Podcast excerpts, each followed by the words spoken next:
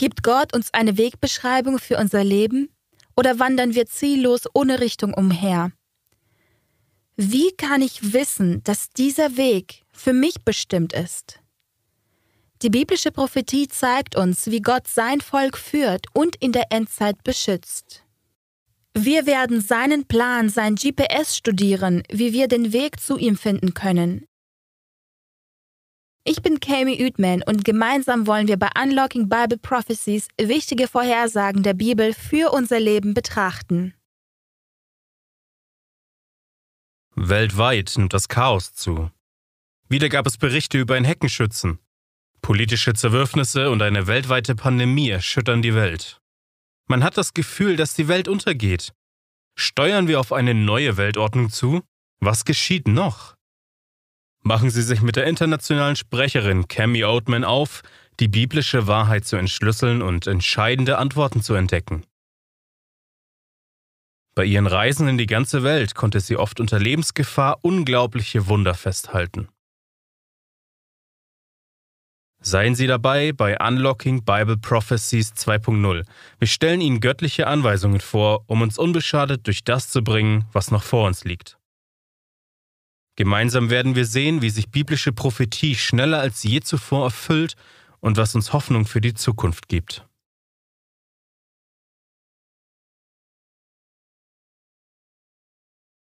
Es fällt mir schwer zu glauben, dass wir heute bei Unlocking Bible Prophecies schon unser letztes Thema haben. Die vergangenen Male waren eine aufregende Entdeckungsreise durch die Bibel, bei der wir einige der schwierigsten Lebensfragen gestellt und beantwortet haben. Es würde uns natürlich interessieren, welche Themen für euch besonders spannend oder neu waren. Falls ihr Folgen verpasst habt oder ihr das erste Mal dabei seid, könnt ihr die Folgen auf awr.org slash Bible oder das Wort.tv slash Mediathek so oft ihr wollt ansehen oder weitergeben. Weil die Themen inhaltlich aufeinander aufbauen, wäre es am sinnvollsten, sie der Reihe nach anzusehen. Außerdem könnt ihr über awr.org slash Bible mit uns Kontakt aufnehmen, wenn ihr noch weitere Fragen oder auch Gebetsanliegen habt. Wir sind nur ein paar Klicks entfernt. Uns haben schon so viele Fragen erreicht, dass wir das nächste Mal eine extra Fragestunde haben werden. Ich bete, dass ihr auch weiterhin die Bibel studiert und Jesus immer näher kommt. Heute möchte ich etwas anders herangehen und mit einem kurzen Video und einem wunderbaren Zeugnis eines Mannes aus Nazareth beginnen wie er für Gott aufsteht und Gott zu ihm steht.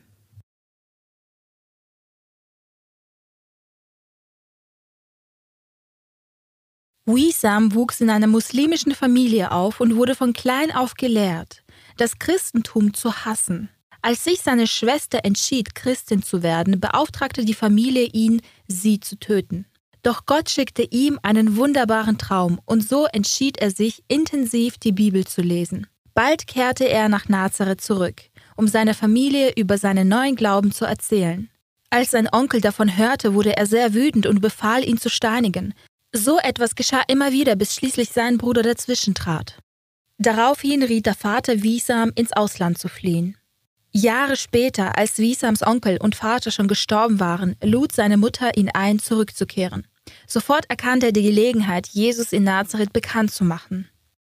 Er beschloss, ein Einflusszentrum zu gründen, wo er seinen Landsleuten mit Hilfe der Bibel Englischunterricht gab.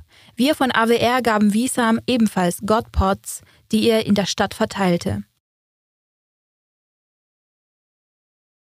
Obwohl das schon nicht ohne Risiko gewesen war, wurde es noch schlimmer, als die Söhne seines toten Onkels herausfanden, was Wiesam tat. Auch sie hatten vor vielen Jahren an seiner Steinigung teilgenommen und trommelten jetzt einen Mob zusammen. Sie gingen zu Wiesams Haus um ihn anzugreifen.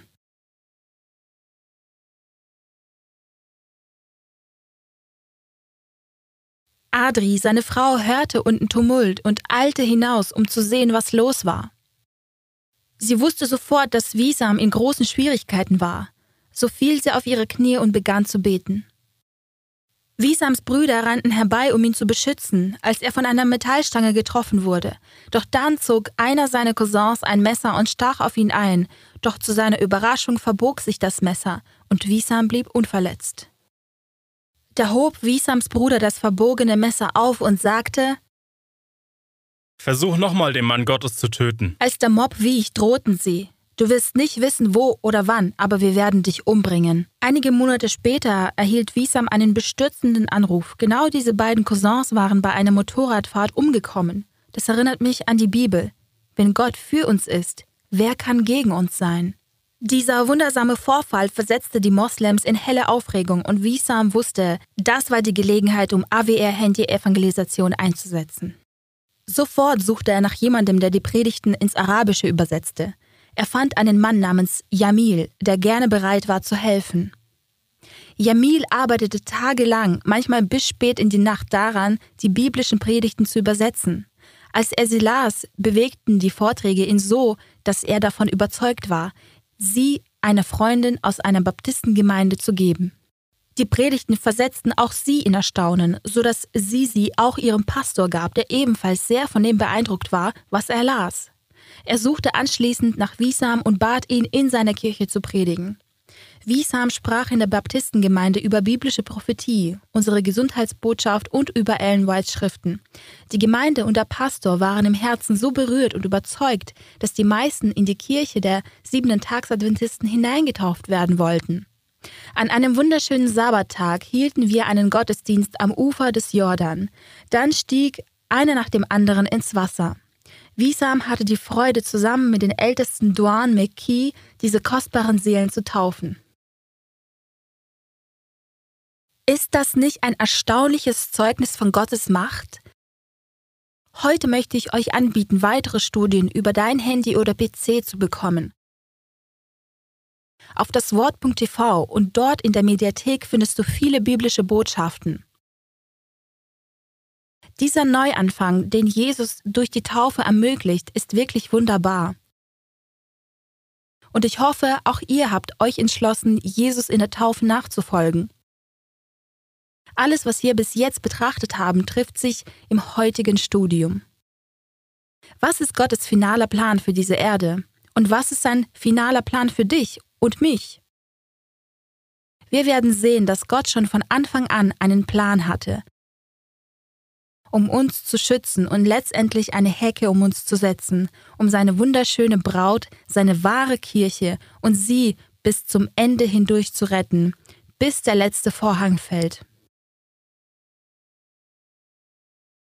Lasst uns beten, bevor wir uns mit dem großen Kampf beschäftigen.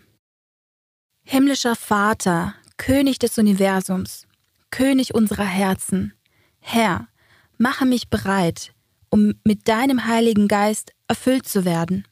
Salbe meine Lippen nur für deine Worte und lass uns deutlich bewusst werden, in welcher Zeit wir leben. Öffne unser Herz und schärfe unseren Geist, Herr, für deine Wahrheit, damit wir bereit werden für diese letzten Tage. Wir wissen, dass du uns beschützt und preisen dich in all deiner Herrlichkeit, Herr, im kostbaren und herrlichen Namen Jesu. Amen. Das heutige Thema berührt mich immer ganz besonders, denn dadurch wurde auch ich einmal aufgeweckt. Es veränderte mich persönlich und gab meinem Leben eine neue Richtung. Ich strebte nicht mehr nach den Dingen dieser Welt, sondern nach dem Himmel. Denken wir an unser Motto. Wenn es in der Bibel steht, glaube ich es. Wenn es nicht mit ihr übereinstimmt, lasse ich es. Heute wollen wir die ganze Geschichte des großen Kampfes zwischen Christus und Satan abdecken. Vom ersten Buch Mose bis zur Offenbarung. Bist du bereit? Wie viele von euch haben schon Gemüse entsaftet? Man nimmt etwa 20 Karotten, entsaftet sie und bekommt ein Glas voller Saft. So ähnlich wollen wir es heute mit der Bibel machen, als Supersaft-Version sozusagen. Es wäre gut, wenn euer Vorstellungsvermögen heute zu einem Bildschirm wird denn ich möchte, dass ihr euch die Sache bildlich vorstellt. Unsere Geschichte beginnt im Buch Hesekiel, Kapitel 28, in dem ein Engel namens Luzifer, der als schirmender Cherub beschrieben wird.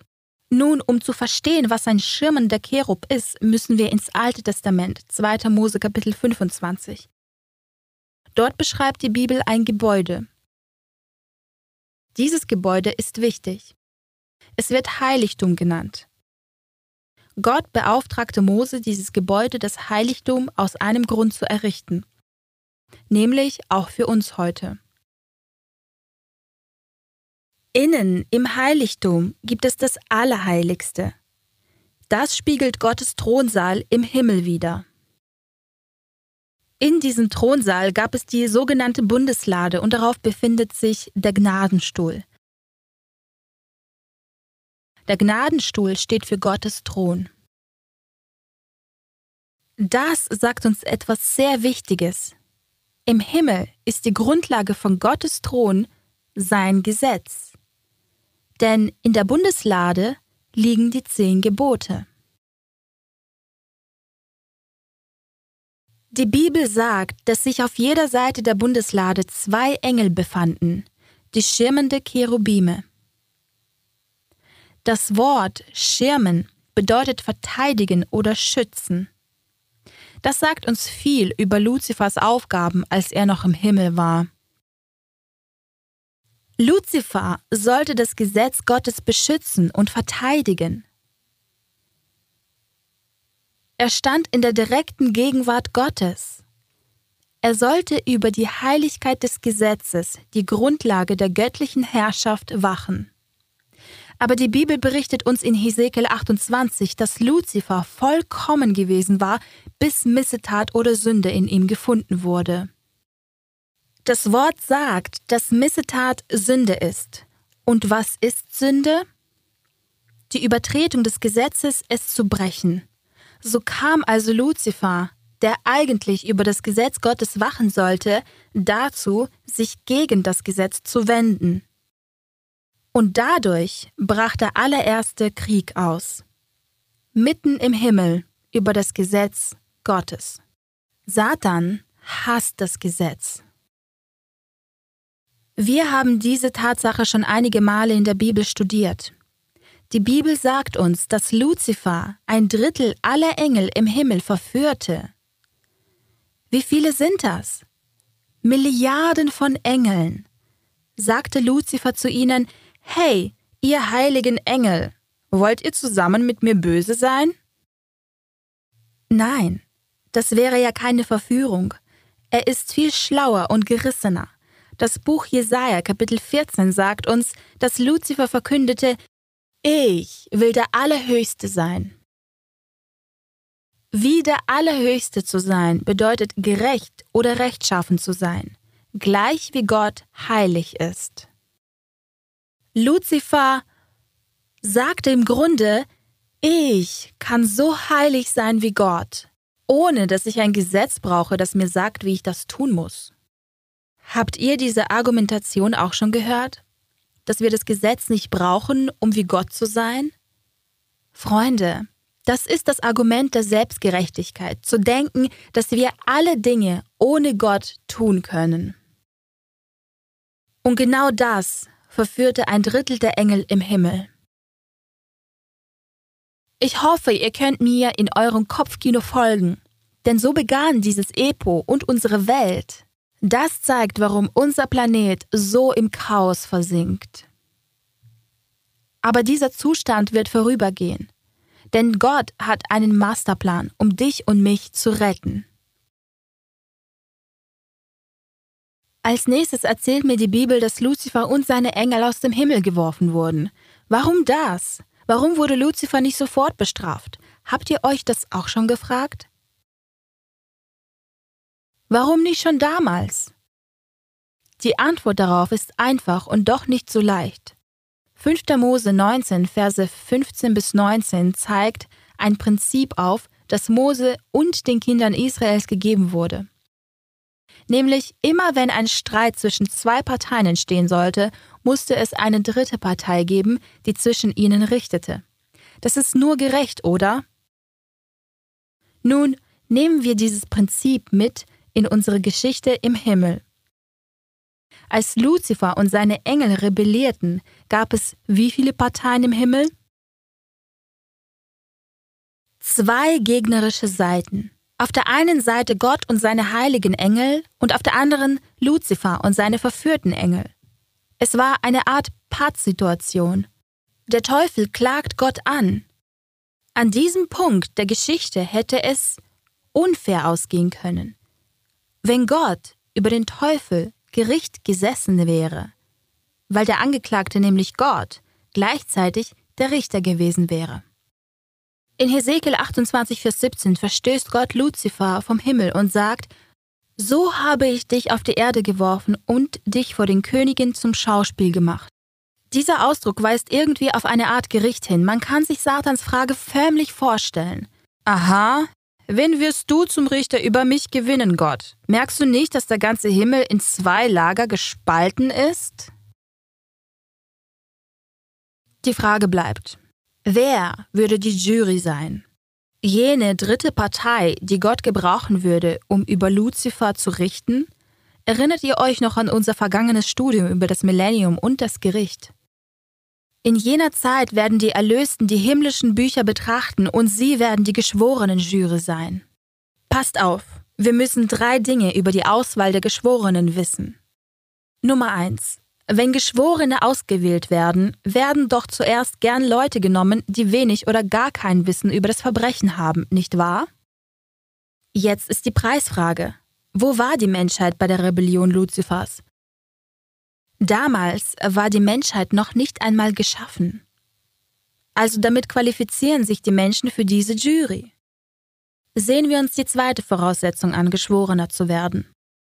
Ein Geschworener muss ein gesetzestreuer Bürger sein.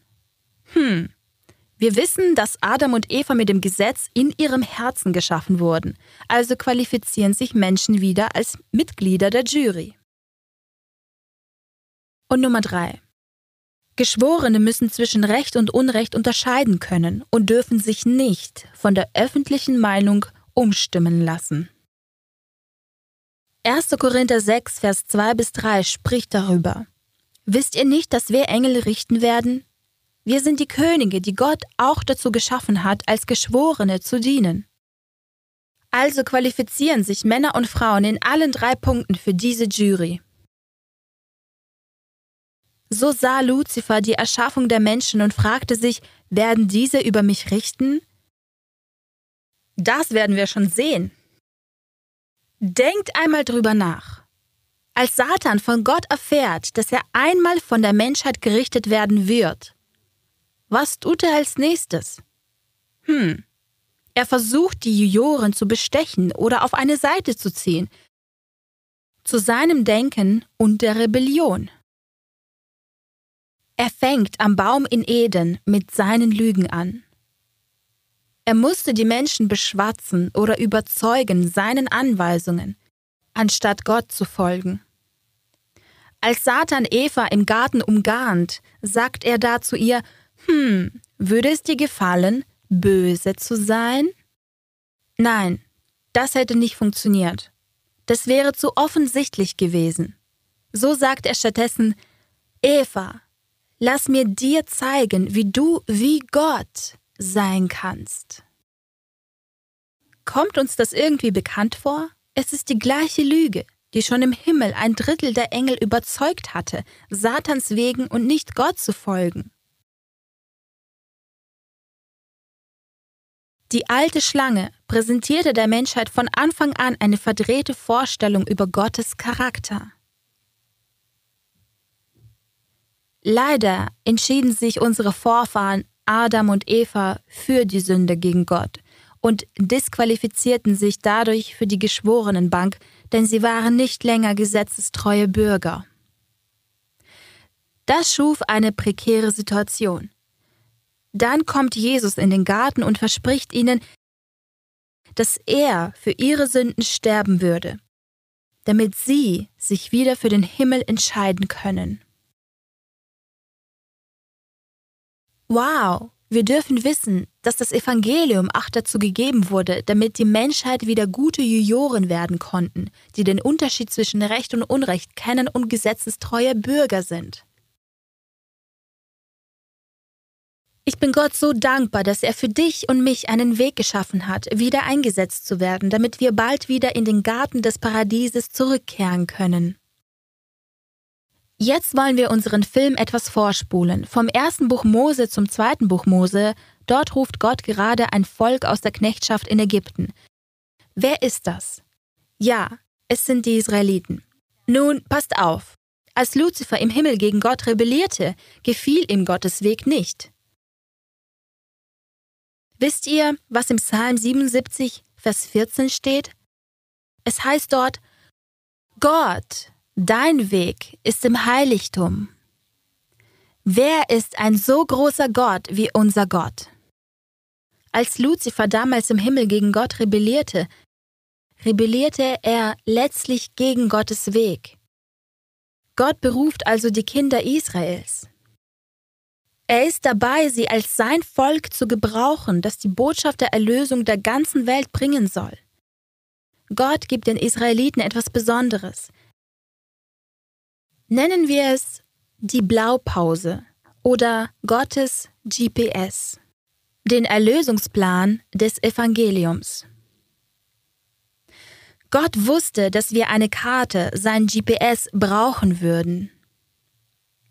Er sah voraus, dass wir verloren, herumirren und eine Anleitung benötigen würden, um nach Hause zu gelangen. Der Weg zurück zu ihm, Freunde. So blickt Gott in seiner Liebe herab auf Israel und sagt, ich werde euch ein besonderes Geschenk geben, und in diesem Geschenk steckt der Weg. Ich möchte euch, die Israeliten, dazu benutzen, diese Karte, dieses besondere GPS der ganzen Welt zu geben. Er möchte den Erlösungsplan des Evangeliums durch die Israeliten der ganzen Welt geben. Wir können uns ansatzweise die Wut vorstellen, die Satan gepackt haben musste, als er eine modellartige Darstellung von Gottes Thron im Himmel sah als Gottes Heiligtum von den Israeliten hier auf der Erde in der Wildnis errichtet wurde.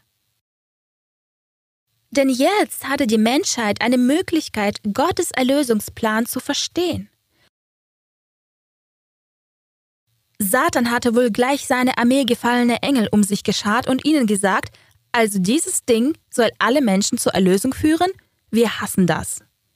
Und wir werden Gottes Plan, diese Welt zu retten, zunichte machen. Wir werden das Volk vernichten, das Gottes Wahrheit besitzt. Wir können es nicht zulassen, dass diese Wahrheit die Welt erobert. Du fragst dich jetzt sicher, was diese Blaupause ist. Was ist dieser Weg zur Erlösung? Wir werden ein Bild davon machen und es auf dem Bildschirm geben. Sehen wir uns das Heiligtum aus der Vogelperspektive an wie wenn wir darüber fliegen könnten. Man sieht den Vorhof. Dort stehen zwei Gegenstände. Jetzt kommt das wirklich Faszinierende daran, nämlich die wahre Bedeutung dieser Gegenstände für dich und mich persönlich. Zuerst sehen wir den Brandopferaltar, auf dem die Tiere geopfert wurden. Was stellt das dar? Welches Opfer meint es? Jesus Christus. Als nächstes haben wir das Waschbecken. Dort würde der Priester sich Hände und Füße waschen. Und was bedeutet das im Evangelium? Nun, die Taufe. Betreten wir jetzt das Heilige. Hier sehen wir den Schaubrottisch. Er steht für das Wort Gottes, das Brot des Lebens. Matthäus 4, Vers 4. Der Mensch lebt nicht vom Brot allein, sondern von einem jeden Wort, das aus dem Mund Gottes geht. Drehen wir uns ein wenig, dann sehen wir den Räucheraltar, der unsere Gebete darstellt. Außerdem sehen wir den siebenarmigen Leuchter, der für den Heiligen Geist oder unser Zeugnis an andere durch den Geist Gottes steht. Freunde, ihr seid das Licht der Welt. Es kann eine Stadt, die auf dem Berg liegt, nicht verborgen bleiben. Wir müssen hell für Jesus scheinen. Es geht immer um euer Zeugnis, Freunde.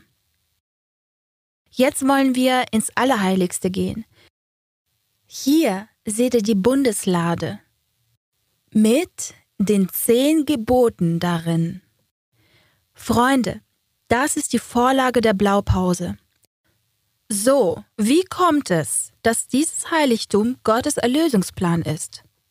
Wenn man genau hinschaut und die Gegenstände miteinander verbinden würde, was würde dann herauskommen? Ja, ein Kreuz. Könnt ihr euch das vorstellen? Schon tausende Jahre bevor Jesus wirklich auf die Erde kam, sagte das Heiligtum voraus, dass Jesus an einem Kreuz für unsere Sünden sterben würde. Er sagt in Johannes 14, Vers 6, Ich bin der Weg und die Wahrheit und das Leben. Wenn man sich das Heiligtum betrachtet, wird man noch etwas Interessantes sehen, denn an jeder Stelle, an der sich ein Gegenstand befindet, wurde Jesus verwundet. Ein Nagel in seiner linken Hand, ein Nagel in seiner rechten Hand, eine Dornenkrone auf seinem Haupt. Er starb an einem gebrochenen Herzen und ein Nagel durchdrang seine gekreuzten Füße. Außerdem wurde er in einer Seite gestochen, sodass Blut und Wasser herauskam. Man sieht, dass Gott seinem Volk durch diesen Plan seinen Weg wieder und wieder gegeben hatte. Nehmen wir beispielsweise das Volk Israel. In 2. Mose 12 werden sie aus der Knechtschaft befreit. Das Erste, was Gott ihnen befiehlt, ist ein Opfer zu bringen und das Blut auf die Türpfosten zu streichen. Für welchen Gegenstand steht das? Für den Brandopferaltar. Blättern wir zu 2. Mose 14. Sie sind auf ihrem Weg in die Freiheit und Pharao sagt, Moment, was habe ich getan? Ich habe es mir anders überlegt. Fangen wir sie und holen wir sie zurück. Was tut Gott? Er teilt das Rote Meer. Und wofür steht das? Für das Waschbecken, die Taufe. Als sie auf der anderen Seite des Roten Meeres sind, in Kapitel 16, ratet mal, was dort geschieht. Sie rufen, wir sind hungrig. Na, und was tut Gott für sein Volk? Er lässt Manna, Brot, vom Himmel regnen, das den Schaubrottisch darstellt. Als nächstes sagt Gott ihnen in 2. Mose 19, ihr seid mein Eigentum. Ihr seid mein Licht für die Welt, mein Volk, das ich dazu gebrauchen werde, der Welt die Erlösung zu bringen was im Grunde bedeutet, dass Gott sie zum siebenarmigen Leuchter bringt. Gott sagt Mose, ich möchte, dass du den Menschen sagst, dass sie ihr Herz drei Tage lang in Gebet darauf vorbereiten, mir zu begegnen, was den Räucheraltar symbolisiert. Warum sollten sie ihre Herzen vorbereiten? Was passiert denn im 2. Mose Kapitel 20? Richtig. Gott kommt herab und verkündet die zehn Gebote. Jetzt wollen wir Jesu Leben betrachten und sehen, wie es zum Modell des Heiligtums passt. Jesus wird in eine Krippe unter Tieren geboren. Du magst sagen, er wurde auf einem Opferaltar geboren. Mit 30 wurde er getauft, das ist das Waschbecken. Dann wurde er in die Wüste geführt, wo er von Satan versucht wurde. Die erste Versuchung war, Steine in Brot zu verwandeln. Die zweite Versuchung, stürz dich von hier herunter und bitte Gott in einem vermessenen Gebet. Die dritte Versuchung, ich weiß, dass du für dein Volk gekommen bist. Du siebenarmiger Leuchter, beuge dich vor mir und ich gebe dir dein Volk. Aber Jesus weigert sich Satan und überwindet alle drei Versuchungen und geht, um das Gesetz in Verbindung mit Gnade zu predigen. Wie wäre es damit? Wieder dieselbe Vorlage. Sehen wir uns die Bücher des Neuen Testaments an. Matthäus, Markus, Lukas und Johannes befassen sich alle mit dem Opfer Christi. Das nächste Buch Apostelgeschichte spricht über die Taufe des Heiligen Geistes, das Waschbecken. Wenn wir im Heiligtum weitergehen, sehen wir die nächsten Bücher, Römer bis Jakobus, die alle über die Wichtigkeit des Bibelstudiums, des Gebets und des Zeugnisgebens sprechen. Das Buch Offenbarung bringt uns dann zum Thronsaal Gottes, dem Allerheiligsten. Freunde, wir sollten diese Vorlage, die Blaupause, kennen. Es ist der Erlösungsplan. Also jetzt weiß ich, wenn ich erlöst werden will, gibt es einen Ablauf. Römer 10, Vers 9 sagt, dass ich wen zuerst annehmen muss? Christus. Und wenn ich wirklich beginne, Christus als meinen Herrn und Erlöser zu lieben, was will ich dann tun? getauft werden. Und bleiben wir hier stehen? Liegt auf Gottes Weg noch mehr als die Taufe? Ja, natürlich. Wenn ich richtig getauft bin und Christus nachfolge, dann werde ich Gottes Wort studieren und in Anspruch nehmen wollen. Ich werde zu Gott beten, um unsere Beziehung zu vertiefen und ich werde anderen über seine große Liebe Zeugnis geben. Wenn wir auf Gottes Weg zur Erlösung wandeln, wohin werden wir schließlich geführt? Ja, richtig. In Johannes 14, Vers 15 sagt Jesus, Liebt ihr mich, so haltet meine Gebote. Nun ist der Teufel natürlich erbost über diesen Erlösungsplan. Das ganze Alte Testament berichtet davon, wie der Teufel versucht, das Volk, das die Blaupause hat, und damit die Blaupause selbst zu vernichten. Stellen wir es uns einmal so vor. Die Blaupause ist ein Fußball. Gott gibt Israel diesen Fußball und sagt ihnen, geht damit aufs Spielfeld. Also fangen sie an, aufs Spielfeld zu laufen, aber sie entscheiden sich dafür, gegen Gott zu rebellieren. So werden sie stattdessen so stur, dass Gott ihnen erlaubt, ihren eigenen Weg weiterzugehen, bis sie in babylonische Gefangenschaft geraten. Was passiert als nächstes? Wir treffen auf eine von drei Prophezeiungen des Buchs Daniels.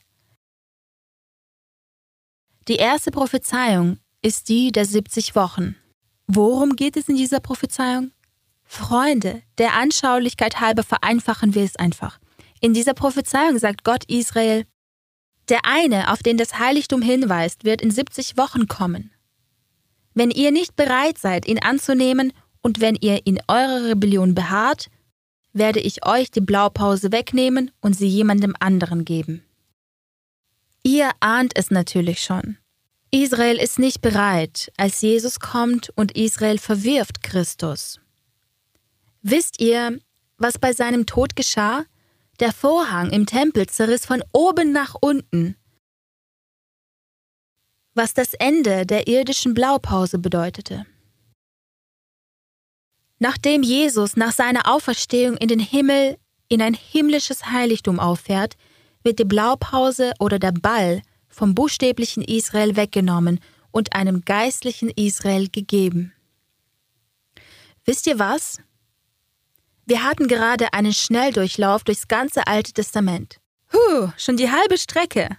Gott gibt diesem Israel die Sprachengabe, sodass sie die Botschaft vom himmlischen Heiligtum und einem himmlischen Hohepriester in die ganze Welt tragen können.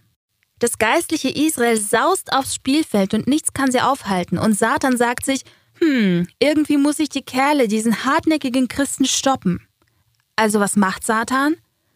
Zuerst bringt er das buchstäbliche Israel dazu, das geistliche Israel anzugreifen. Dann bringt er das buchstäbliche Rom dazu, das geistliche Israel anzugreifen. Doch Satan findet heraus, dass jeder Tod eines Christen irgendwie gegen ihn arbeitet. Denn deren Blut ist wie eine Saat, die sich immer vermehrt. Entschlossener denn je sagt Satan, ich muss wirklich meine Taktik ändern. Und das bringt uns zur zweiten von drei prophetischen Zeitspannen im Buch Daniel. Nämlich zur Prophetie über die 1260 Tage. Wie wir schon studiert haben, besagt diese Prophetie einfach, dass eine Macht, genannt das kleine Horn, auftauchen würde. Diese Tiermacht würde versuchen, Gottes Blaupause zu zerstören.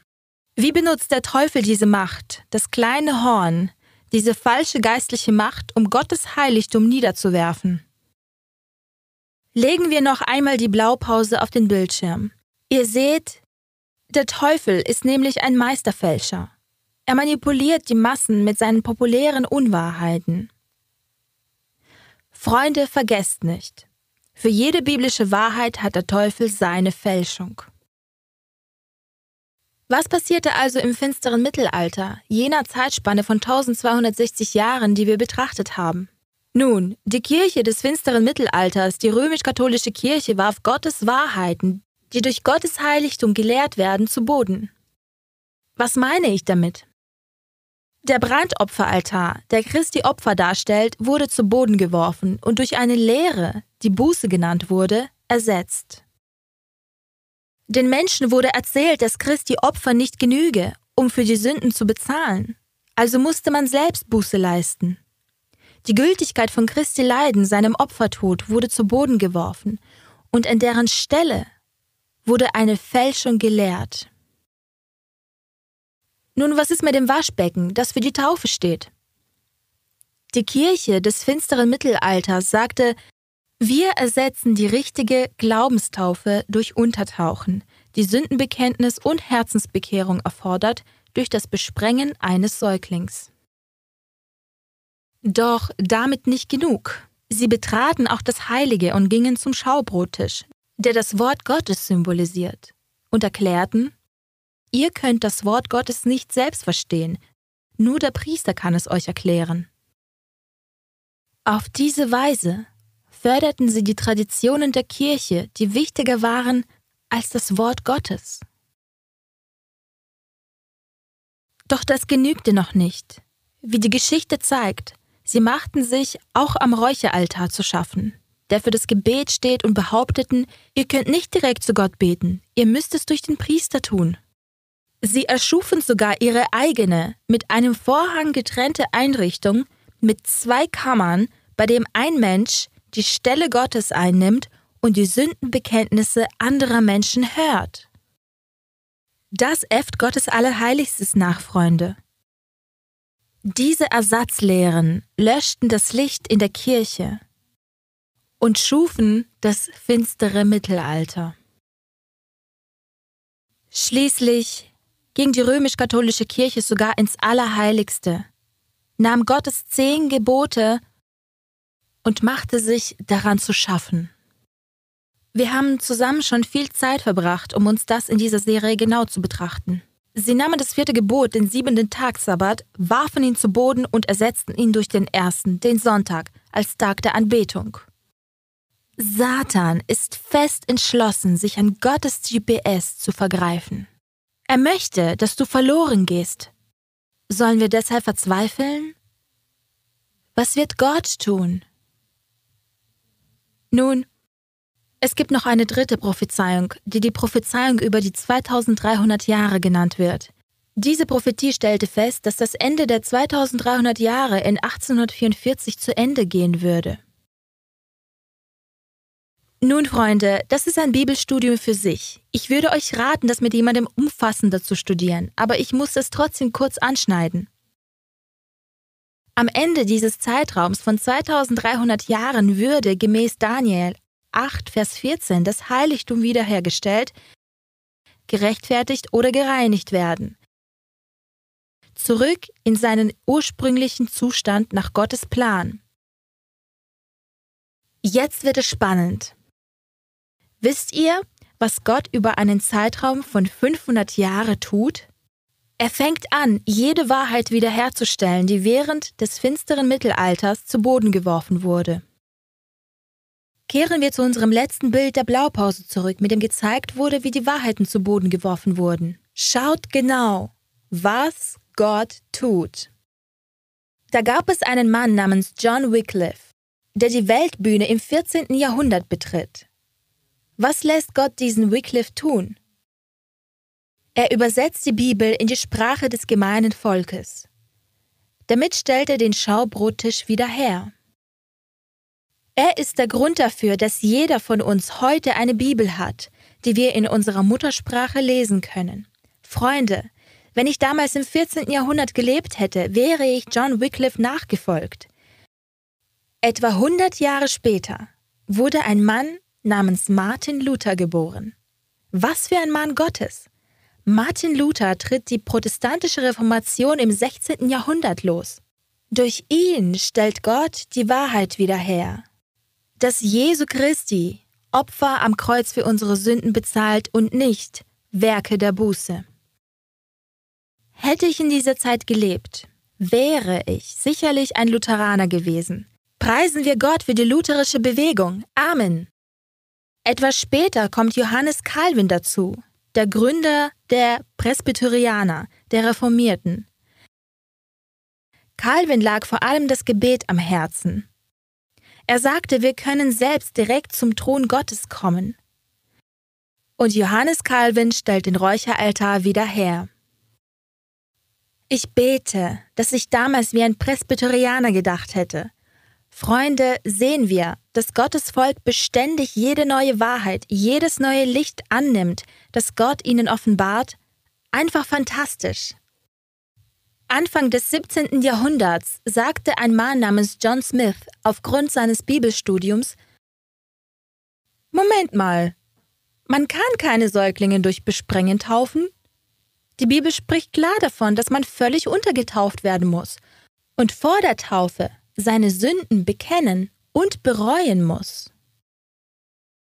Das stellte das Waschbecken wieder umfassend her. Er wurde zu einem Mitbegründer der Baptistenbewegung.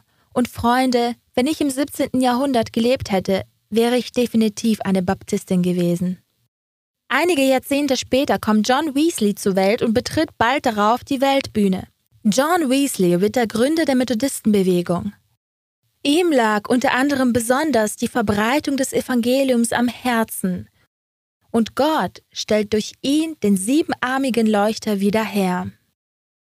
Lasst euer Licht scheinen. Hätte ich zu seiner Zeit gelebt, bete ich darum, eine Methodistin gewesen zu sein. Freunde, ein Gegenstand ist noch übrig, der wiederhergestellt werden muss. Hm, welche Bewegung würde Gott im folgenden Jahrhundert ins Leben rufen, um das letzte verbliebene Stück der Wahrheit wiederherzustellen? Welche Bewegung stellt die Bundeslade wieder her? Die siebenten Tagsadventisten stellen die zehn Gebote wieder her die sich in der Bundeslade befinden. Einschließlich des vierten Gebots, Gedenke des Sabbattages, dass du ihn heiligst. Der von Gott erwählte Tag, sein Sabbat, ist unser Siegel. Freunde, wir haben das studiert. Es ist sein Siegel auf dir, dass du gerettet bist. Wir haben das in der Folge das wahre Zeichen betrachtet. Gott hat uns für genau diese Zeit berufen. Er möchte, dass du seine biblische Wahrheit erkennst. Die Bibel sagt uns in Offenbarung Kapitel 7, dass wir das Siegel des lebendigen Gottes haben müssen, um es durch die Endzeit zu schaffen. Freunde, wir müssen für den Himmel versiegelt werden.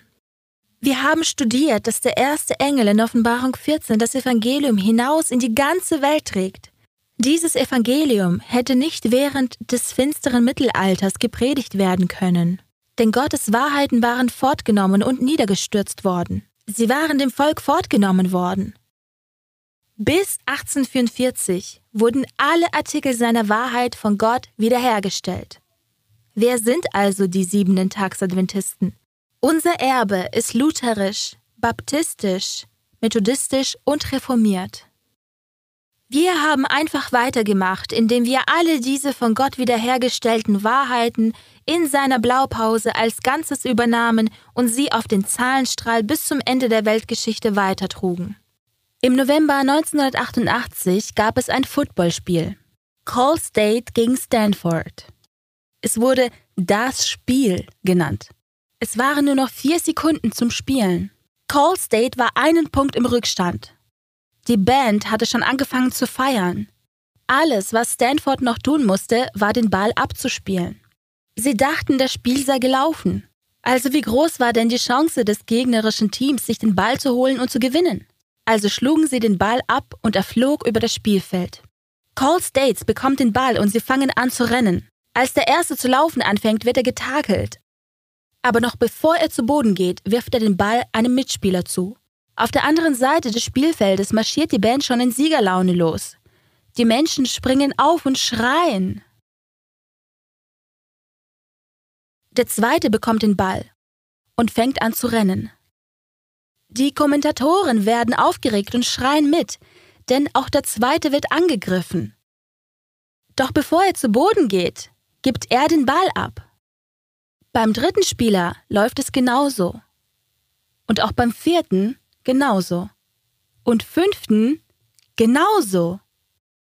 Als der Sechste den Ball bekommt, sind alle aufgesprungen und johlen. Und der Sechste läuft endlich in die Endzone. Hört mir zu, Freunde. Die Band des Teufels ist schon auf dem Spielfeld. Sie denken, das Spiel ist gelaufen. Sie denken, dass wir, die Christen, die die Gebote halten, diejenigen, die der Bibel völlig glauben, dass die siebenten Tagsadventisten ein geschlagenes Volk sind. Freunde, Gott möchte, dass wir das Spiel zu Ende bringen. Bleiben wir dran und gehen nach Hause. Auf der Uhr steht keine Zeit mehr. 1844 war die letzte Zeitvorhersage der Bibel. Freunde, studiert das einmal für euch. Ich stelle mir vor, wie die Engel aufspringen oder auffliegen. Sie feuern uns an. Komm schon. Schafft es bis zur Endzeit. Auf zur Endzone, los! Und schon stimmt Gottes Volk den Platz hinunter, die Botschaft des ersten Engels, die Botschaft des zweiten Engels, die Botschaft des dritten Engels. Es ist alles da, Freunde. Die Botschaft des dritten Engels ist nichts anderes als die Botschaft Noahs. Geht in die Arche der biblischen Wahrheit. Geht zur Bundeslade, bevor es zu spät ist. Warum? Weil sich das Siegel Gottes in der Bundeslade befindet. Die Bibel sagt, dass jene, die außerhalb dieser Lade sein werden, ein Zeichen zum Tod erhalten werden. In Offenbarung 15 und 16 lesen wir, dass man die Engel mit den letzten sieben Plagen aus dem Allerheiligsten kommen sieht. Warum? Denn die von den Plagen getroffen werden, sind diejenigen, die das nicht beachtet und verworfen haben, was im Allerheiligsten zu finden ist. Unsere Botschaft lautet, in die Arche zur Bundeslade zu kommen. Was ist mit denen, die sich für die Bundeslade entschieden und Gottes Siegel empfangen haben? Müssen wir uns vor den bevorstehenden sieben letzten Plagen fürchten? Wie immer soll die Bibel antworten. Psalm 91 ist eines meiner Lieblingskapitel. Vers 1 Wer unter dem Schirm des Höchsten sitzt, der bleibt unter dem Schatten des Allmächtigen. Hier wird Schutz verheißen, Freunde. Nehmt das in Anspruch. Vers 10 Kein Unglück wird dir zustoßen und keine Plage zu deinem Zelt sich nahen keine Plage, genau wie bei den Israeliten. Glaubst du Gottes Verheißungen? Unser Gott hat die ganze Weltgeschichte hindurch jedes seiner Versprechen an uns gehalten. Er ist kurz davor, dass sein Charakter gerechtfertigt wird. Er verheißt uns, dass Brot und Wasser uns gewiss sind. Ich vertraue ihm. In Jesaja 43, Vers 1 und 5 sagt Gott, Fürchte dich nicht, denn ich habe dich erlöst. Ich habe dich bei deinem Namen gerufen, du bist mein. Fürchte dich nicht, denn ich bin bei dir. Freunde, lasst uns das auswendig lernen, denn wir werden es vielleicht schon früher brauchen, als wir denken. Eines Tages wird vielleicht das dein einziger Schatz sein, den dir niemand rauben kann, nämlich das du in deinem Gedächtnis besitzt. Möge es für uns Erlösungswert haben. So, Halleluja, Jesus kommt. Er durchbricht den Himmel. Die Bibel sagt es so eindeutig, dass jedes Auge sein Kommen sehen wird. Wir haben zusammen studiert, wie die gerechten Toten in ihren Gräbern auferweckt werden, um ihm in der Luft zu begegnen. Freunde, daran ist nichts Geheimes. Jeder wird das Geschehen sehen. Lasst euch nicht an der Nase herumführen. Wir haben auch studiert, wie die Erlösten für das Millennium und die Gerichtssitzung in den Himmel gehen. Als damals die Bücher 1844 geöffnet wurden, ging es darum, dass Satan Gottes Volk anklagt, wie wir in Offenbarung 12, Vers 10 sehen. Der Grund, warum Gott die Bücher öffnet, liegt nicht darin, dass er dich oder mich testen oder verdammen möchte, sondern um zu beweisen, dass Satan ein Lügner ist. Wenn Satan also droht und behauptet, aber der oder die hat doch dieses getan, dann bestätigt Gott, was in den himmlischen Büchern verzeichnet ist. Dass sie nämlich alles bereut haben und jetzt weiß wie Schnee sind. Sie sind meine Kinder. Die Bücher enthalten schlüssige Beweise, um dich zu retten, nicht um dich zu vernichten. Nun, wenn das Gericht des Millenniums beginnt, werden die Gerechten die Bücher einsehen und in den Chor der Engel einstimmen. Gerecht und wahrhaftig sind deine Wege, du König der Völker. Du studierst schon, wie am Ende des Millenniums Gott vom Himmel herabkommt und die gottlosen Toten auf der Erde wieder auferstehen lässt. Dann wird dieser Planet sich in das größte Kino aller Zeiten verwandeln, wie es die Welt noch nicht gesehen hat. Uns wird etwas im Panoramaformat berichtet werden und jeder wird diesen Film ansehen. Es ist der Abschlussfilm über die Erde. Wirkliches Reality TV. Kein so tun als ob. Ich möchte nicht, dass die Verlorenen, die Gottlosen, auf mich zeigen und sagen, du kanntest diesen Film und hast mir nichts davon gesagt? Du hast mit mir über Hollywood-Filme geredet, aber hast mir nie von diesem Film erzählt, von der Geschichte, die wirklich zählt? Vom großen Kampf? Jetzt kommt die Zeit, wenn Gott die Gottlosen vernichten muss. Aber versteht den Grund, warum Gott Feuer verwendet. Es ist nicht, weil er verrückt ist, sondern weil er Liebe ist. Gott wird nämlich in Hebräer 12, Vers 29 als verzehrendes Feuer beschrieben. Und das hohe Lied von Salomon sagt uns, dass leidenschaftliche Liebe wie eine Flamme brennt. Wart ihr schon einmal verliebt? Hast du das Feuer gespürt? So ist Gott. Er ist Feuer. 2. Könige 6, Vers 17 beschreibt seine feurigen Wagen. Seine Stadt ist eine Stadt des Feuers. Sein Thron ist ein feuriger Thron und er möchte, dass wir im Feuer wandeln können und nicht verzehrt werden. Freunde, wollt ihr in die Gegenwart Gottes kommen? Dann solltet ihr besser feuerfest sein. So wie Gott Mose den brennenden Busch zeigte. Wie kann es sein, dass dieser Busch brennt und nicht verzehrt wird?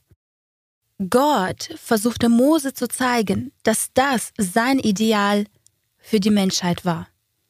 Er möchte, dass wir in seiner Gegenwart bestehen können, so wie Schadrach, Meschach und Abednego, die in jedes Feuer geworfen wurden und nicht verzehrt wurden. Hört mir zu. Es ist so, dass die Gerechten für immer mit der Herrlichkeit Gottes brennen werden. Die Gottlosen sind nicht feuerfest, und so verbrennen sie und werden völlig verzehrt. Gott wird ihnen keinen Zutritt zum Himmel gewähren, denn der Himmel wäre für sie die Hölle. Seht ihr, wie der Teufel alles umdreht? In schrecklicher Majestät streckt Gott seine mächtigen Arme aus und umarmt die Gottlosen ein letztes Mal.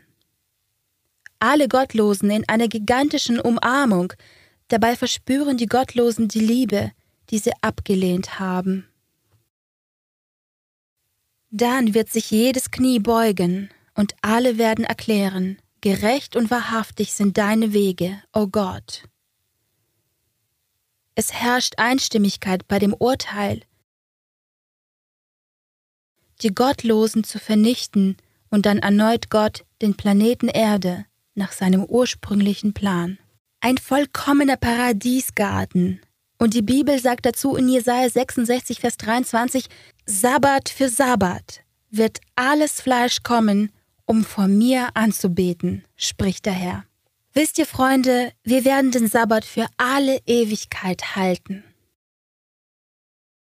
Das ist der letzte Film der Erde, Freunde. Gott hat dich für eine Zeit wie diese berufen. Hör auf, nur auf dem Zaun zu sitzen. Satan möchte, dass du deinen Zweifel glaubst und an deinem Glauben zweifelst.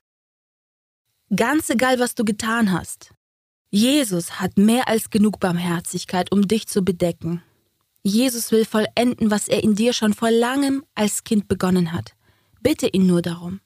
Alles, was er braucht, ist deine Erlaubnis und er wird in dein Leben kommen, um es zu erfüllen. Unser Gott kann es. Er vermag jede seiner Verheißungen zu erfüllen.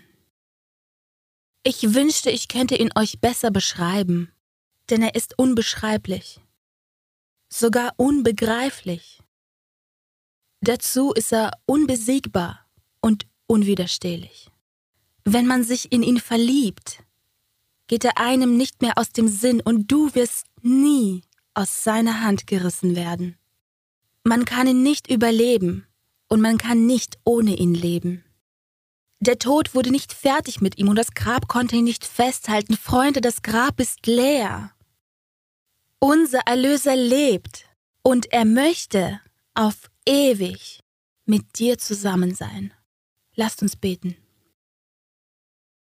Himmlischer Vater, König des Universums, ich bete, dass jeder fest in deiner Wahrheit steht, dass wir uns vor den Schlingen Satans hüten und die Verheißungen für deinen Schutz und Fürsorge in diesen letzten Tagen in Anspruch nehmen.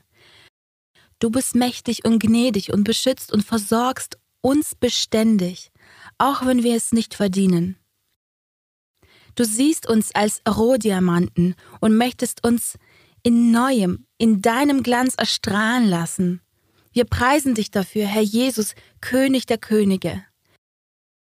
Ich bete besonders für meine Freunde, die während der Serie mit dir zusammen dein Wort studiert haben. Du kennst das Herz eines jeden. Lass deinen Heiligen Geist mächtig wirken und hilf ihnen, in deiner Wahrheit zu wandeln, so dass wir uns alle eines Tages im Himmel treffen werden. Mögen wir dich in der ganzen Welt verkündigen, das alles erbitte ich in deinem kostbaren Namen. Amen. Freunde, der große Kampf lehrt uns, dass Gott ein GPS, eine Karte für uns hat. Er tut weiterhin alles Mögliche, um deine Erlösung sicherzustellen. Gott hat einen Plan für diese Welt und was am wichtigsten ist, er hat einen Plan für dich. Heute möchte ich dich nochmals fragen, ob du dein Leben völlig Jesus übergeben willst. Wirst du der ganzen Wahrheit Gottes folgen? Bist du willig, ein gebotehaltender Christ zu werden und dich seinen übrigen, der Kirche der siebenten Tagsadventisten anzuschließen? Weil du ihn liebst. Wenn du über die Taufe nachdenkst, entscheide dich heute dafür. Wir würden uns sehr freuen, wenn du dich dazu entschließt. Setze dich mit uns in Verbindung. Ich möchte mich bei jedem von euch noch für euer Vertrauen und eure Zeit des gemeinsamen Bibelstudiums über alle 14 Themen bedanken. Ich hoffe und bete, dass ihr Jesus alle Tage eures Lebens nachfolgen werdet. Nochmals vielen Dank, dass ihr bei Unlocking Bible Prophecies dabei wart. Möge Gott euch überreich segnen. Entscheidet euch für Gottes Weg. Auf Wiedersehen, Freunde. Wenn ihr noch weitere Fragen oder Gebetsanliegen habt, könnt ihr gerne bibleinfo.com kontaktieren. Ich habe mich schon über euer Feedback gefreut. Vor allem, dass euch die Themen bereichert haben und ihr Entscheidungen für Gott getroffen habt. Möge der Herr euch segnen, wenn ihr das umsetzt und sein mächtiges Wirken erfahren dürft. Gern werden wir versuchen, euch zu begleiten oder Kontakte zu vermitteln, wenn ihr das wollt. Das Wort .tv und die Mediathek ist voll spannender und aufbauender Themen und wartet ebenfalls nur darauf, von euch durchforstet zu werden. Bleibt stark im Herrn und nicht vergessen, es kommt noch eine Frage-Antwort-Stunde zum Abschluss dieser Serie.